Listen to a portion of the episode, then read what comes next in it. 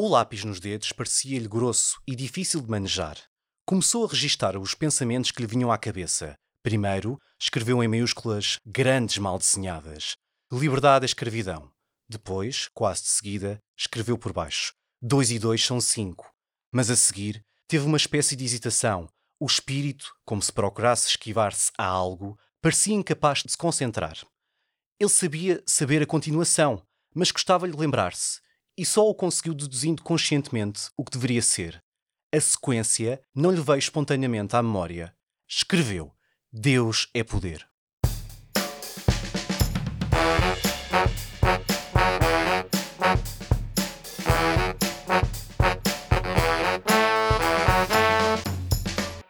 Olá, bem-vindos ao Contracapa desta semana o podcast onde falamos de livros e leituras, realizado na Escola Superior de Educação e Ciências Sociais do Politécnico de Leiria.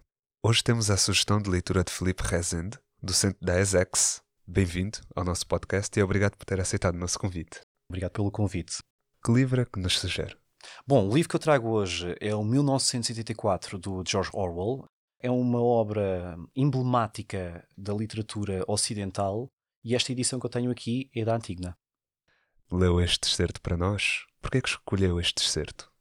Eu, eu acho que este livro, apesar de já ter sido escrito há, há alguns anos, uh, eu acho que este livro era de 49, é um livro muito atual, porque em parte representa não só um bocadinho a, a sociedade de controle que nós vivemos e que o George Orwell, quando escreveu, estava a fazer uma crítica precisamente ao sistema soviético, ao sistema comunista na URSS, mas em parte, e uma vez que vivemos num mundo tecnológico cada vez mais controlado, cada vez com mais informação e dados que nós muitas vezes estamos a dar até uh, a um conjunto de atores tecnológicos, uh, mas também grandes, grandes marcas, grandes instituições, e falar-se novamente da vigilância e até do próprio sistema de controle num contexto digital, eu acho que este livro nunca teve tanta importância porque quando nós falamos de um contexto de datificação e de várias transformações que têm vindo uh, a serem, uh, até serem identificadas, parece-me que é um tema e até uma obra de uma importância crucial.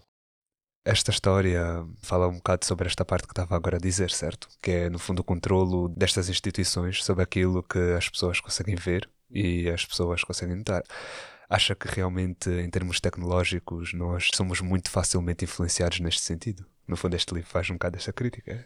Sim, eu penso que sim, até porque o livro foi tão bem escrito pelo Orwell e o Orwell era um cético, porque acima de tudo era comunista e era uma pessoa que acreditava uh, na, na, ideologia comunista, uhum. mas em parte era uma pessoa também que criticava o sistema soviético por outro lado, uh, também lançava uma série de críticas até à sociedade de mercado e ao sistema de mercado e até à, ao capitalismo existente.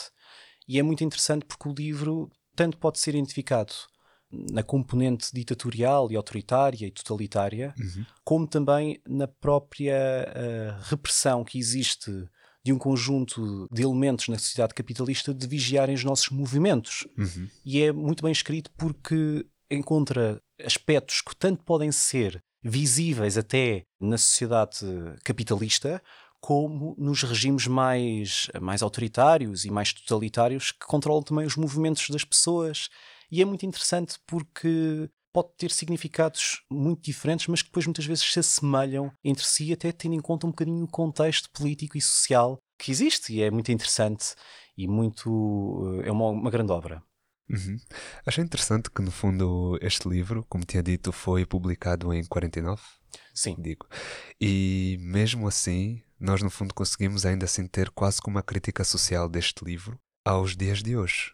Sem dúvida, Luther, sem dúvida. Até porque uh, é interessante que o livro foi escrito quase no, num contexto bipolar da Guerra Fria e nós aquilo que estamos a ver cada vez mais, até tendo em conta o contexto atual de guerra, da guerra da Ucrânia, em que vivemos quase dois lados da barricada, em que vemos, o, por um lado, o eixo do mal com a Rússia e que todos os países que estão a apoiar uh, o Vladimir Putin e todo aquele sistema que controla o lado leste e um outro conjunto de países, como também, do outro lado, quem está a apoiar a Ucrânia.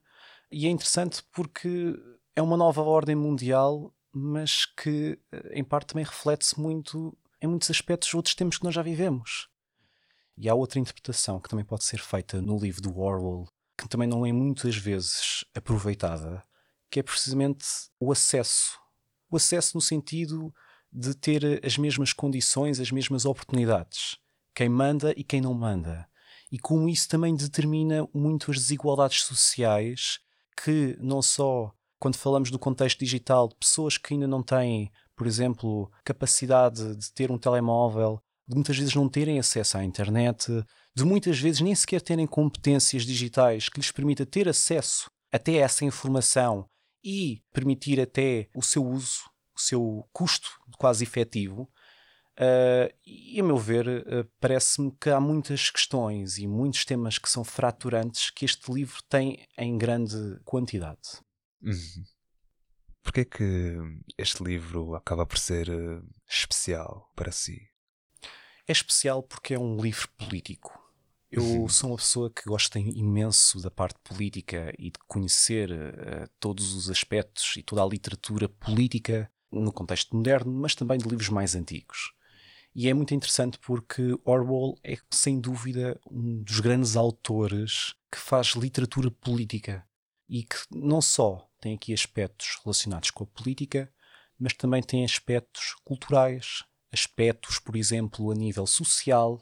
Uh, agora também podemos fazer essa aproximação até com aspectos, por exemplo, relacionados com a tecnologia, porque também já existia, já o próprio Orwell, quando escreveu esse livro, já quase fazia aqui uma previsão de uma, de uma sociedade quase de controlo da tecnologia do ecrã, e é muito interessante como é que uh, em 49 ele previa quase a importância que nós também damos ao ecrã. Pois.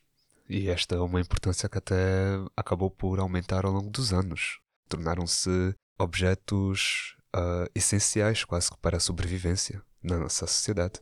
Sem dúvida. E, e, há uma série de autores, uma série de filósofos, mas também uma série de sociólogos que falam precisamente na cultura do ecrã, na dependência excessiva que nós temos hoje em dia do ecrã.